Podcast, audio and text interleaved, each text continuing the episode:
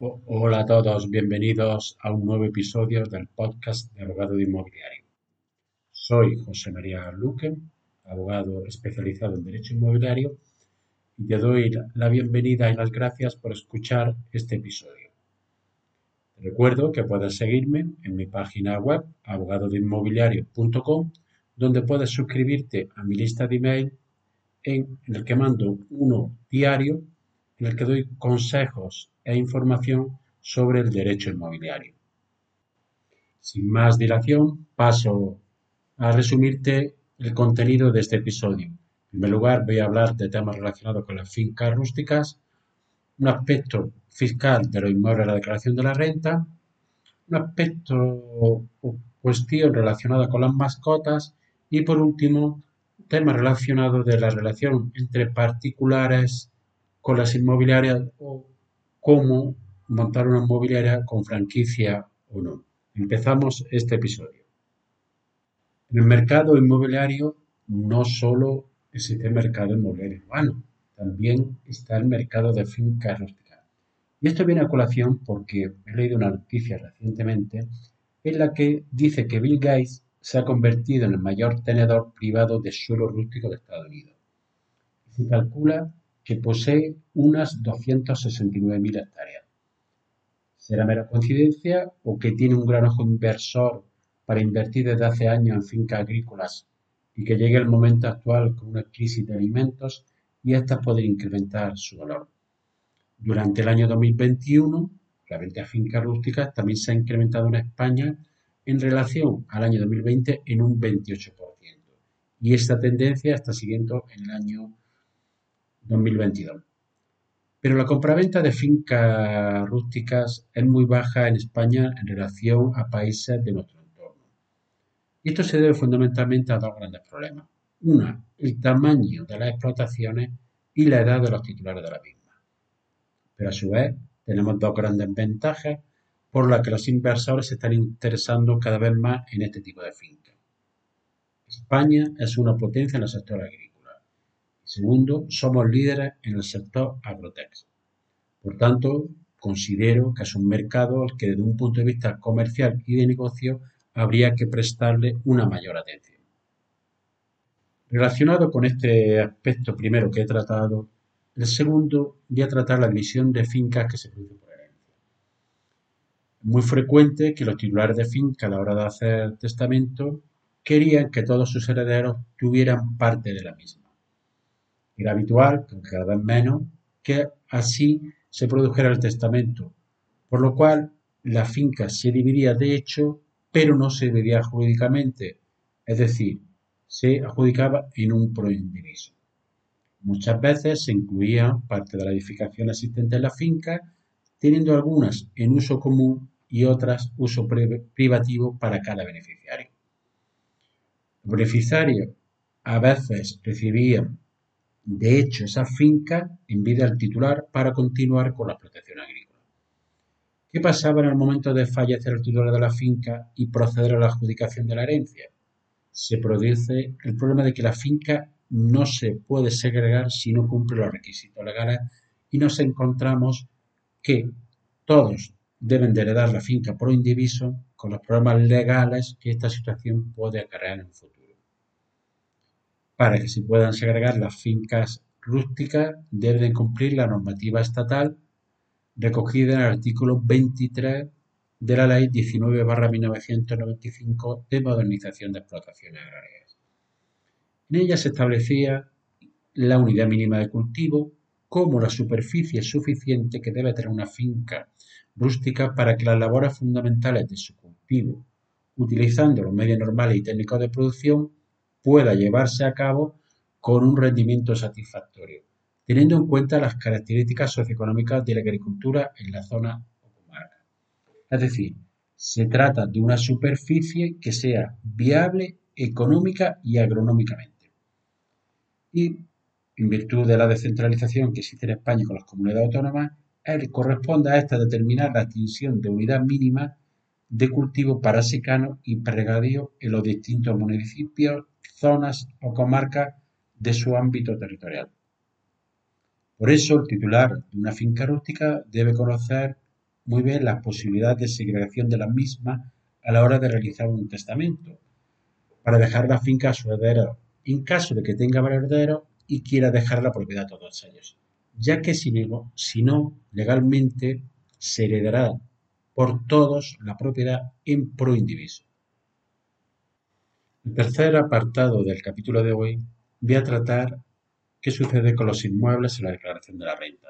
En este caso, se trata de inmuebles que tenemos en nuestra propiedad y que no los tenemos imputados a actividades económicas y que no sean nuestra vivienda habitual. Es lo que se conoce como la imputación de renta inmobiliaria. Tiene la consideración de rentas inmobiliarias imputadas aquellas que el contribuyente debe incluir en su base imponible por ser propietario titular de un derecho real de disfrute sobre determinados bienes inmuebles urbanos, incluyendo las que se deriven de un derecho real de aprovechamiento por turno sobre bienes inmuebles. ¿Qué, requisitos debe tener para que se dé la imputación de renta inmobiliaria?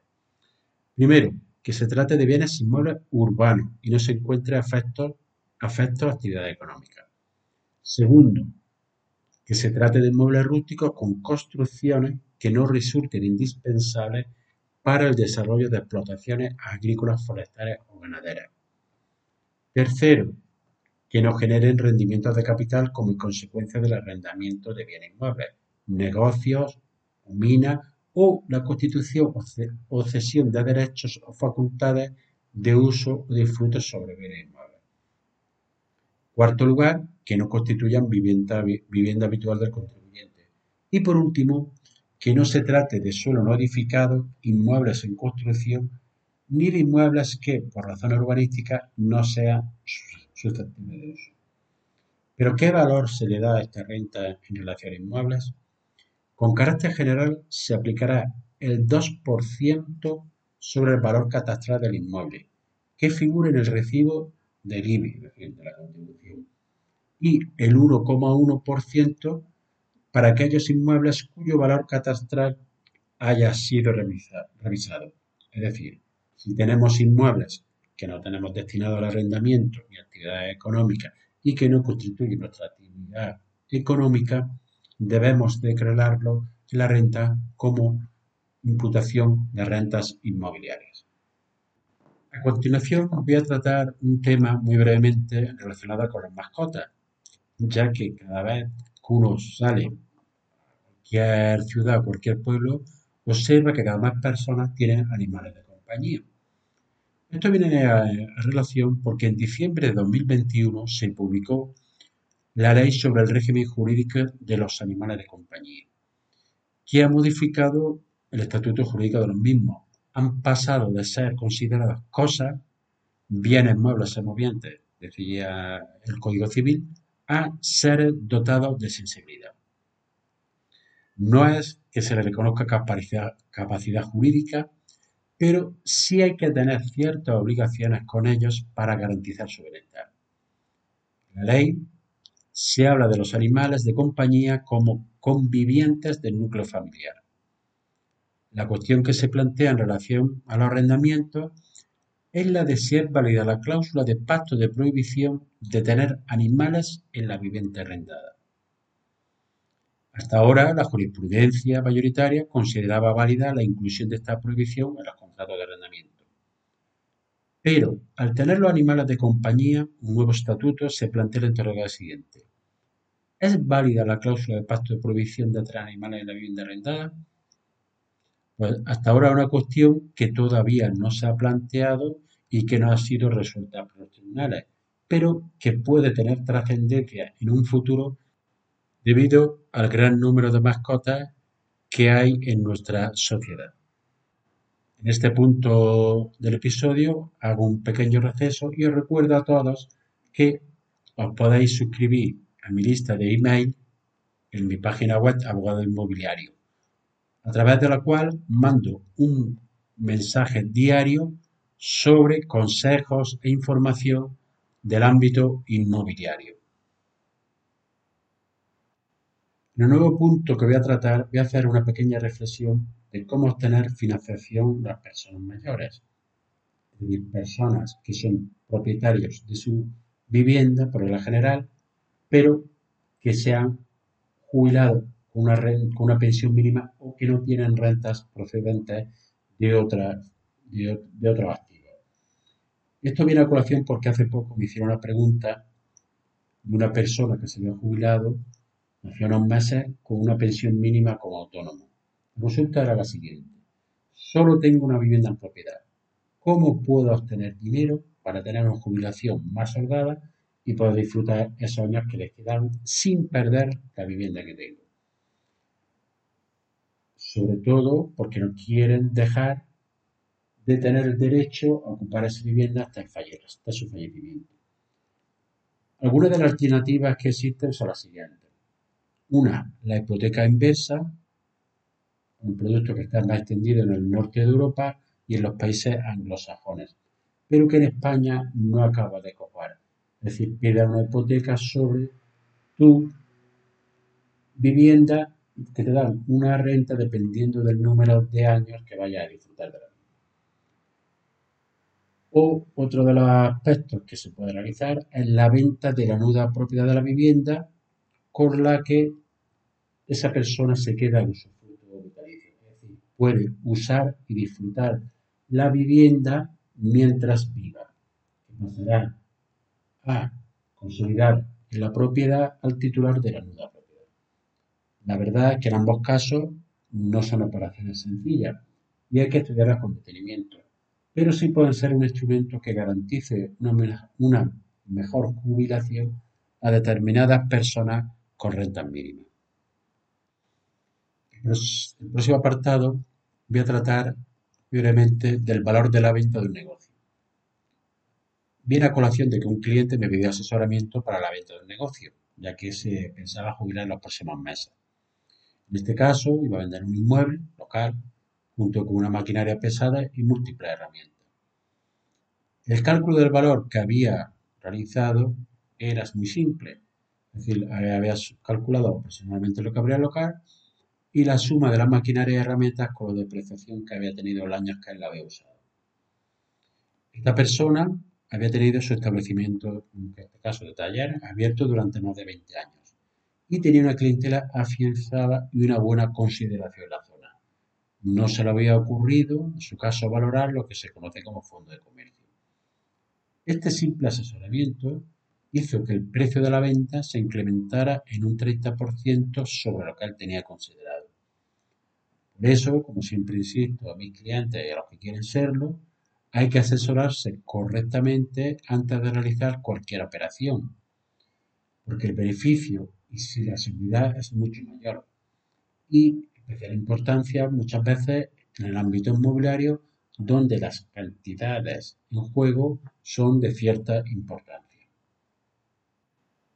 Uno de los aspectos relacionados con la venta de inmuebles se da cuando vamos a contratar a profesionales para que realicen esta venta. Una cuestión que genera bastante controversia judicial en el ámbito de las comisiones inmobiliarias es el, del pacto de exclusividad. Es evidente, tal como ha manifestado de forma reiterada los tribunales, que el pacto de exclusividad es totalmente legal y está dentro del principio de libertad contractual que recoge el artículo 1255 del Código Civil. Pero este pacto, a su vez, limita la libertad de venta del propietario.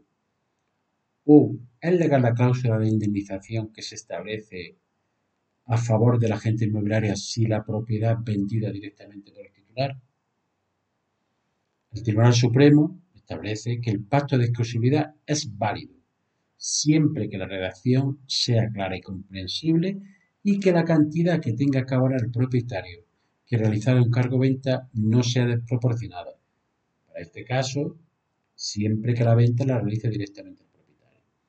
Por ejemplo, en algunas sentencias se considera legal el cobro de un 4%, igual que la comisión establecida para la venta, o el 50% de la comisión de venta. Sin embargo, se considera abusivo el cobro de un 10% del valor de venta.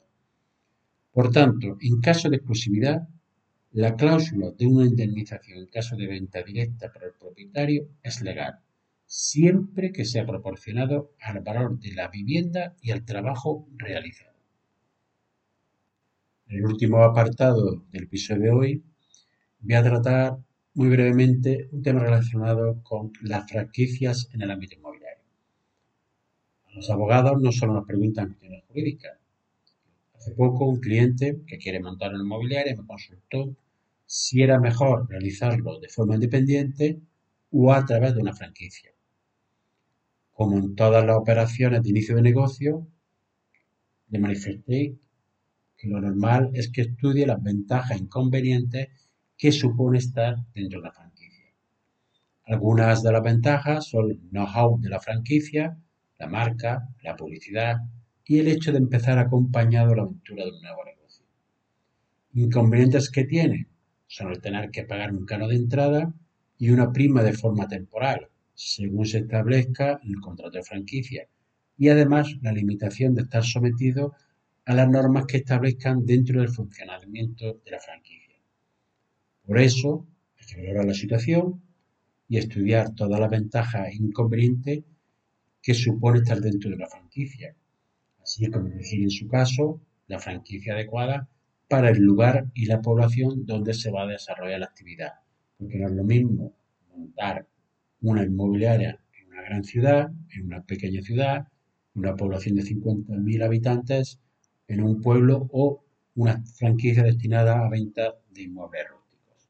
Y así hemos llegado al final del episodio de hoy, en el que te recuerdo que si te ha gustado te puedes suscribir a este podcast, compartirlo o darle una valoración positiva en la plataforma donde lo estás escuchando